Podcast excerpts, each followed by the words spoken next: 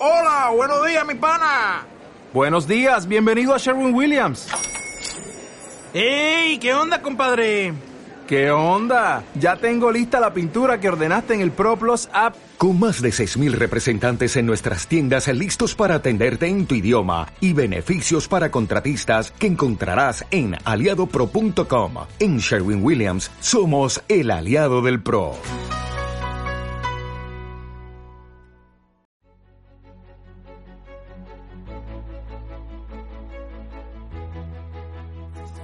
Carla vive en Barcelona en un precioso ático pequeñito, precioso y muy luminoso.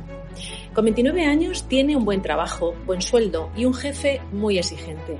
Hace tres que se emancipó y lleva desde hace unos cuantos meses sintiéndose decaída, malhumorada, duerme mal, sufre ansiedad y necesita ser feliz. Ser feliz se convierte en algo urgente. Autoras de Palabra con Rosa, charla con Cristina Martínez, doctora en psicología, con más de 20 años de experiencia clínica y acaba de publicar precisamente eso, Ser feliz es urgente. Bienvenida. Muchas gracias, Rosa. Pues un placer. Normalizar aquello que te ocurre, sentirse inferior e insegura, complacer a todos sin límites, sí que con ello consigas tu aprobación o la suya y su amor. Empezamos por ahí. Empezamos por ahí. Qué importante es uh, rebelarnos ¿no? contra, contra ese conformismo, eh, contra ese normalizar que, bueno, es que en el trabajo hay que aguantarlo todo. Oye, pues no, no hay que aguantarlo todo. No, bueno, es que las relaciones ya se sabe, las discusiones son normales. Oye, no, las discusiones no son normales, el intercambio de opiniones sí que es normal, pero discutir, enfadarnos, eso no es normal. No tenemos que normalizar el no encontrarnos bien, el no ser felices, el no sentirnos plenos en nuestras vidas. De ahí nace un poco el objetivo de mi libro, ¿verdad? El poder dotar a la población general a todo el mundo, absolutamente a todo el mundo, de las herramientas necesarias de la psicología para poder manejar mejor sus emociones, para poder tener una autoestima más sana, para poder confiar en uno mismo uh, y sentir pues que, oye, que uno es capaz de enfrentarse a desafíos y a retos um, independientemente de que vaya a conseguir llegar a la cima. Eh, si te pones a, a, trabajar en el ascenso, ya habrás conseguido mucho, ¿no? Y es importante todo esto. Funcionamos en modo piloto automático. Uh -huh. eh, no somos capaces de saborear lo que ocurre a nuestro alrededor, ni siquiera lo que despierta nuestras emociones. Quizás no sepamos, tenemos claro que queremos ser feliz, pero no sepamos muy bien cuál es ese concepto, como tampoco sabemos eh, interpretar las emociones. Exacto. Y además lo que creo que tampoco sabemos es que somos responsables de nuestra felicidad, somos responsables de nuestro bienestar y evidentemente no voy a negar, por supuesto, que ocurren cosas en nuestra vida que no podemos de ninguna manera interpretar como hechos positivos, ¿no? Como mm. hechos satisfactorios. Eso es evidente. Y además, por desgracia, ocurren desgracias grandes, ¿no? Eh, pero saber que tenemos la capacidad de modificar nuestras interpretaciones para con ello modificar nuestros estados de ánimo mm. es una gran responsabilidad y por lo tanto es algo que debemos hacer.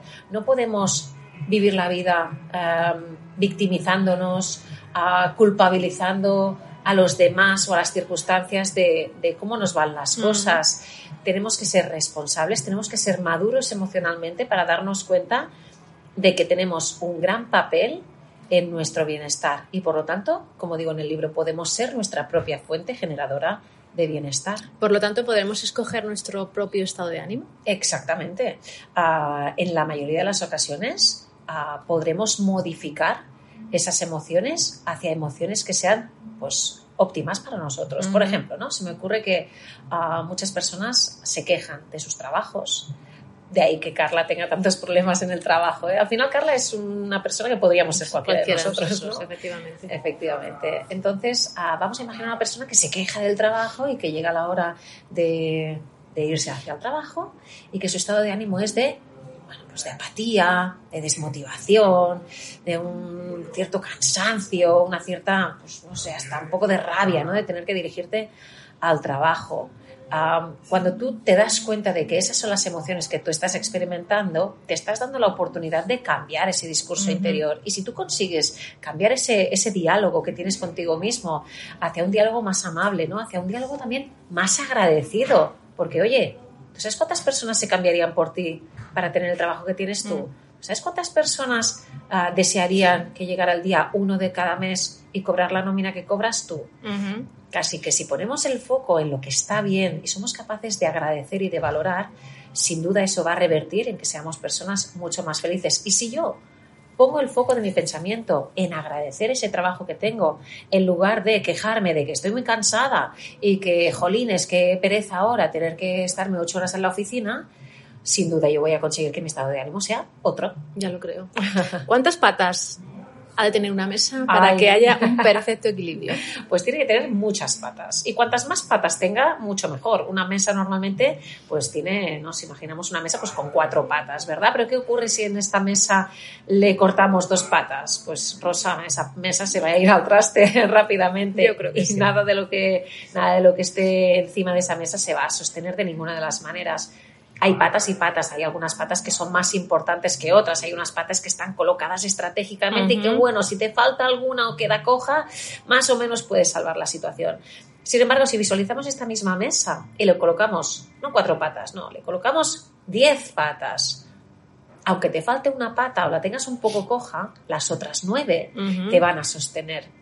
Por eso es tan importante que podamos ver cuáles son nuestros valores, ¿no? Cuáles son las parcelas de nuestra vida más importantes, porque lo que es importante para uno no lo es para otro. Por ejemplo, no todos le damos la misma importancia al hecho de tener pareja, no para todos es igual de importante el dinero, no para todos es igual de importante el trabajo, no para todos es igual de importante las relaciones familiares. Entonces, una vez tú ya tienes identificadas cuáles son tus patas importantes, tienes que trabajar para que sean lo más sólidas y lo más robustas posibles, de manera que te den equilibrio, te den aguante, te den fortaleza y que ante las sacudidas que pueda darte la vida, pues esa mesa ¿no? se quede Que ahí, no se caiga. ahí, ahí, que esté bien estable, bien fuerte. Pero ahí hay que hacer un trabajo, ahí también somos responsables. No puede ser que una persona que no es feliz en su trabajo no haga nada al respecto.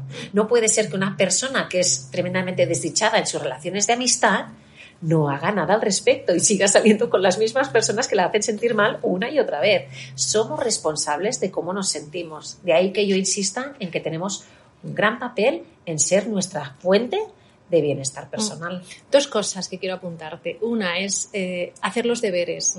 Entre otras cosas, deberíamos hacer un diario emocional, Vaya, porque tiene su función. Tú hablas en el libro de su función adaptativa y función social. Exacto. Y por otro lado, has hablado de esa zona de confort en la que, a pesar de no estar de acuerdo con el mundo que tienes o la vida que llevas a diario, yo lo defino como estar bajo la manta, una manta eh, con pinchos, como si fuera un cactus. qué buena. Te estás sintiendo fatal, pero no te quieres mover No de, te de mueves. esa zona de confort. Claro. Por lo tanto, lo primero que hay que hacer es moverse y hacer esos deberes. Efectivamente. Y el diario emocional en este sentido es una herramienta increíblemente poderosa, terapéutica y además quiero hacer énfasis en que es gratis. que a veces ¿no? las personas usan mucho la excusa, me vas a permitir que lo diga así, de no, es que esto es muy costoso, no, es que vale mucho dinero. No, no. Hacer un diario es gratis. Eh, bueno, gratis, gratis no, tendrá el coste de una hoja de papel, pero entiéndeme, ¿no? Al final consiste en que tú termines el día haciendo una reflexión de cómo te has sentido. Es importante que en esta reflexión no te quedes en la superficie de, pues he hecho esto, he hecho lo otro, me he encontrado con Pepito, Menganito y nos hemos ido a tomar una Coca-Cola. Bueno, vamos un poquito más allá. ¿Y cómo te ha hecho sentir ese encuentro con tu amigo Pepito? ¿Y qué tal te has sentido en el trabajo? ¿Y todo lo que te habías propuesto hoy lo has conseguido? ¿Y qué aprendizajes te llevas de todo ello? Y una vez hacemos toda esa reflexión por escrito, y además insisto yo siempre mucho en la importancia de escribir a mano, Mm. porque la velocidad de la escritura manual no es la misma que la velocidad de la escritura eh, mecánica. Eh, ya no hablemos de cuando hacemos una, una grabación de voz, ¿no? O sea, ahí la, gra- la- la velocidad es máxima. Eh, esa velocidad más lenta de la escritura manuscrita nos permite procesar mucho mejor la información de lo vivido, nos permite ordenar mejor las distintas cosas que han ocurrido y además, claro, lo que el cerebro piensa, el ojo lo ve la mano lo escribe y a medida que escribe, el ojo lo vuelve a ver y el cerebro lo vuelve a procesar, con lo cual es un bucle infinito que nos permite un enorme aprendizaje. Mm. Es una tarea maravillosa, es muy poderosa, es muy reveladora sin la cual difícilmente vamos a poder tomar decisiones importantes en nuestra vida. ¿no? Cuando tú haces un diario y te das cuenta de lo que no marcha bien, ah, entonces eres capaz de hacer cambios. Cuando tú haces un diario y te das cuenta de lo que marcha bien, entonces también lo que haces es seguir potenciando aquello que te hace sentir bien, ¿no? Mm. Entonces de todo aprendemos, pero hay que hacer, Rosa, este, este esfuerzo, ¿no? De trabajar en ti, este esfuerzo de, de querer invertir este tiempo, esta energía a mirar hacia adentro mm. y averiguar cosas y hacer con esas cosas lo que sea más conveniente. Las emociones desagradables no tienen por qué ser todas malas, como tampoco las agradables tienen que ser buenas. Hay que hacer otro aprendizaje que es aprender a definirlas, aprender a sacarle jugo. Ahí está, es que pienso que todavía nos falta mucho conocimiento acerca de las emociones, ¿no? Es lo que cuando iniciamos una terapia psicológica con nuestros pacientes, esa es la parte de la psicoeducación. Dar conocimiento, en este caso acerca de las emociones, poder comprender de dónde vienen las emociones, cómo son las emociones, qué papel juegan, para qué están ahí.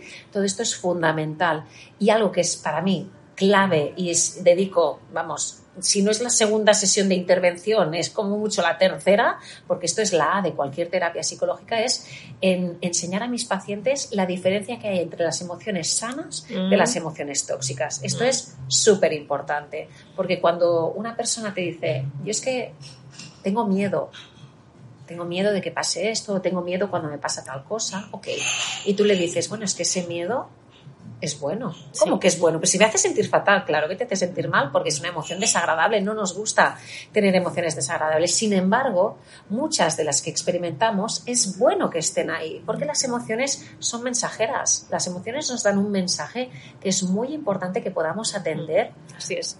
Porque solamente a través de sus mensajes vamos a poder hacer ajustes y cambios para, sentirnos cada vez mejor. Cuando tú entiendes que ese miedo lo que trata de hacer es protegerte, en lugar de sentirte tan malo, de tratar de huir de ese miedo, puedes abrazarlo, puedes entender lo que te está diciendo y evidentemente puedes actuar en consecuencia para lidiar y manejar ese miedo de forma adecuada para que no se te vaya a la parte tóxica que sería pues la angustia, el terror, el pánico, caer en una ansiedad que sea patológica. Expectativas.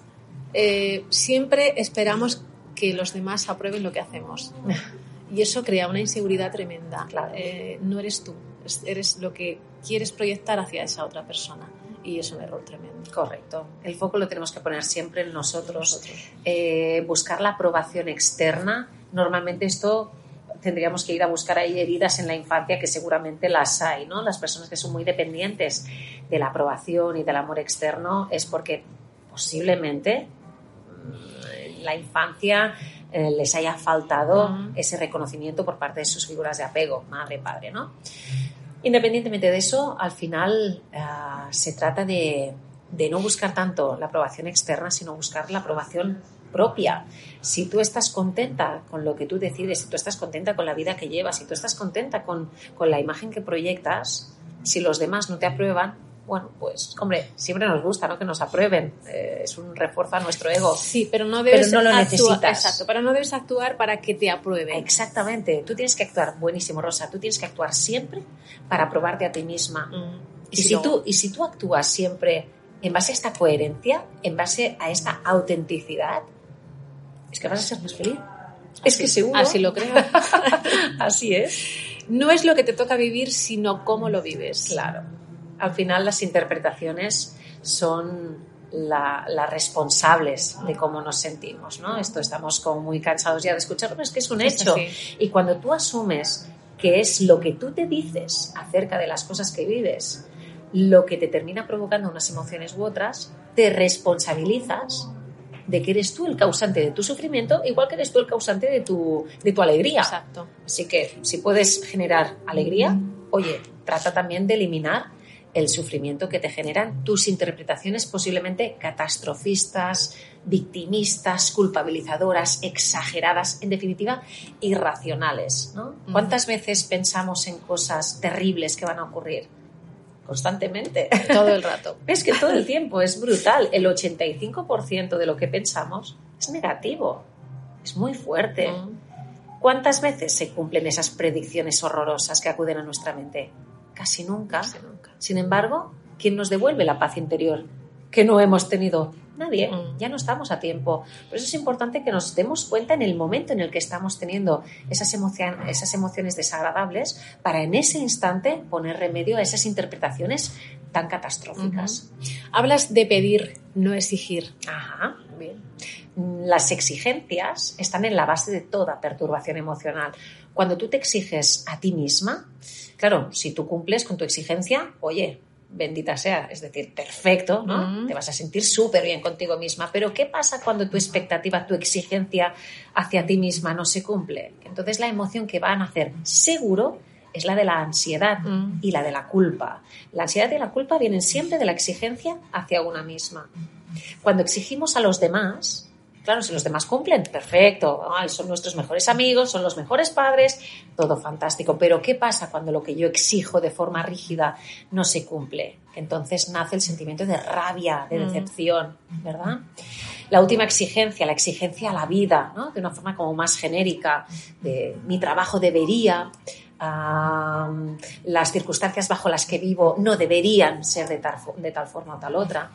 Cuando esas expectativas no se cumplen, entonces es cuando aparece la maldita baja tolerancia a la frustración, ¿no? Ahí vamos, a la frustración que está desde el momento en el que nacemos. Vaya, vaya. Y si no nos entrenamos para sufrir frustraciones que son del todo normales en la vida de las personas, estamos vendidos y estamos ah, condenados a experimentar una cantidad de emociones perturbadoras que nos van a robar una y otra vez felicidad. Si yo espero que hoy haga sol porque me quiero ir a jugar al pádel eh, y resulta que, pues fíjate, hoy está lloviendo, ¿no? Bueno, pues hay personas que se desajustan tremendamente ante este tipo de circunstancias porque no, porque no controlan y claro que no controlamos cuando tú aceptas que a veces la vida no tiene que ser exactamente como a ti te gustaría pero no por ello es peor oye pues hoy no puedes ir al pádel vete al cine Hay mal, opción. hay otras Hay opciones, otras opciones. pero cuando tú tienes una mentalidad flexible te das la oportunidad de no vivir estas frustraciones de una forma tan perturbadora ¿Qué son las creencias limitantes? Mira, las creencias limitantes son creencias nucleares que con toda probabilidad nos acompañan desde nuestra más tierna infancia y que lo que hacen es obstaculizarnos en la consecución de nuestros sueños. De hecho, las creencias limitantes son las que nos impiden salir de nuestra zona de confort.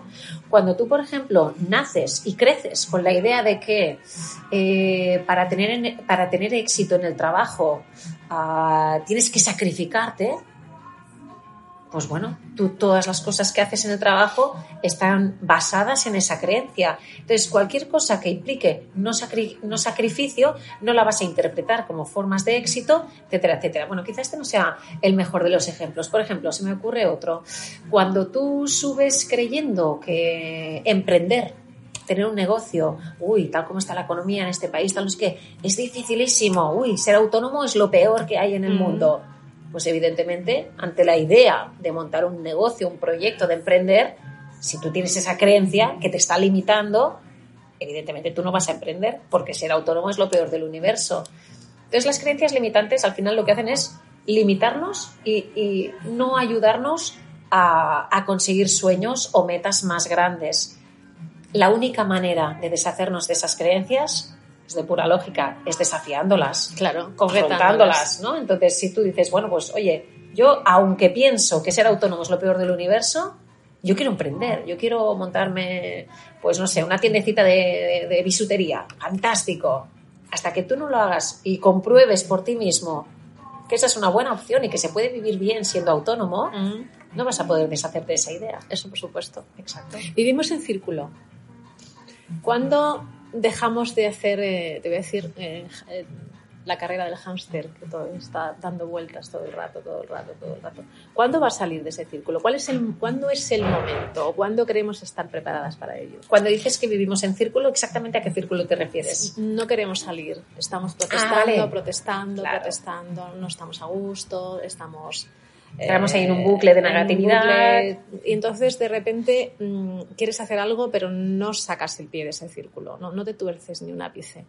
¿Cuándo es el momento de agarrar ese, tor- ese toro por los cuernos y decir salgo ya? El momento es cuanto antes mejor. es urgente ser feliz. Sí, por supuesto. Es así. Por lo tanto, cuanto antes salgas, eso que te vas a llevar. Ujú. Sin embargo, por desgracia, muchas veces salimos de ese círculo, ese círculo tan tóxico, tan negativo, cuando ya no nos queda otra. Cuando la misma vida ya nos aprieta tanto que nos dice, o sea, sal de ahí, es que ya, es que ya no puedes más, ¿no? ¿Cuántas personas eh, viven sometidas en relaciones de pareja horribles, Ujú. súper insatisfactorias, súper infelices y hasta que no ocurre algo como súper dramático, pues una agresión, una infidelidad, no lo sé, alguna situación que ya te pone en el límite, que no dices, venga, das el golpe en la mesa y dices, hasta aquí hemos llegado, vamos a hacer un cambio. A veces es la vida la que aprieta tanto, que es la que te, te obliga a salir del círculo, pero es una pena, porque ¿y todo el tiempo que has estado aguantando gratuitamente, gratuitamente, sí, sí, padeciendo por falta de En valor? esa manta de pinchos que Claro, decíamos antes. exactamente. Pensando que en la manta te cobijaba, sí, pero también te hería. Claro. Entonces, bueno, hay que ser valientes, ¿no? De ahí el mensaje que yo doy también en el libro de asumir la responsabilidad. Dedico todo un capítulo a salir de la zona de confort y doy estrategias de cómo hacerlo. Qué bonito, qué fácil y cómo se hace eso. Bueno, pues- Haciéndolo. Pues, con mucho coraje y haciéndolo. Haciéndolo. Si te da miedo, hazlo con miedo, pero, Pero hazlo. hazlo. No te quedes parada, parado, viendo pasar tu vida de forma insatisfactoria. Asúmelo y pa'lante. Y al toro. Es un libro además interactivo. Tienes la opción de poder eh, escuchar mm, consejos, ayudas. Yo he entrado y la verdad es que solamente oír la voz Ay, muchas gracias. ayuda. Sí, hay, hay varios códigos QR eh, Sí. a lo largo del libro que dan acceso a distintos audios. Algunos son audios de meditación, otros son audios que nos ayudan a, a reducir la ansiedad, que al final es una de las emociones más prevalentes en la sociedad. Y bueno, efectivamente es, es muy interactivo en este sentido, es muy práctico, hay muchos ejercicios que se pueden hacer incluso dentro del mismo libro, te, te- Sí. te pro- te proporciona un espacio donde anotar tus reflexiones y bueno, yo pienso que es bonito poder hacerlo en el mismo libro porque cuando uno quiera retomar el libro y releerlo, pues quizá al cabo de unos meses, unos años, poder leer dónde estaba, cómo se sentía en aquel momento y poder hacer la comparación de cómo se siente en este momento, pienso que puede ser también un ejercicio bonito. Mm. Ser feliz es urgente, o sea que ya. Ya. No vamos a esperar ni un minuto más, que la vida va muy Yo deprisa. Rosa. añadiría, ser feliz se puede, solo hay que querer. Ay, ay, me encanta. Para el próximo libro, ya tenemos título. Pues un placer, Cristina. Mm, Como te decía, me he metido en el libro, es súper práctico, ayuda eh, tu voz y, y sobre todo la confianza que, que transmites. Muchísimas gracias, Así Rosa. que un gustazo. El mío. Un placer. Un abrazo.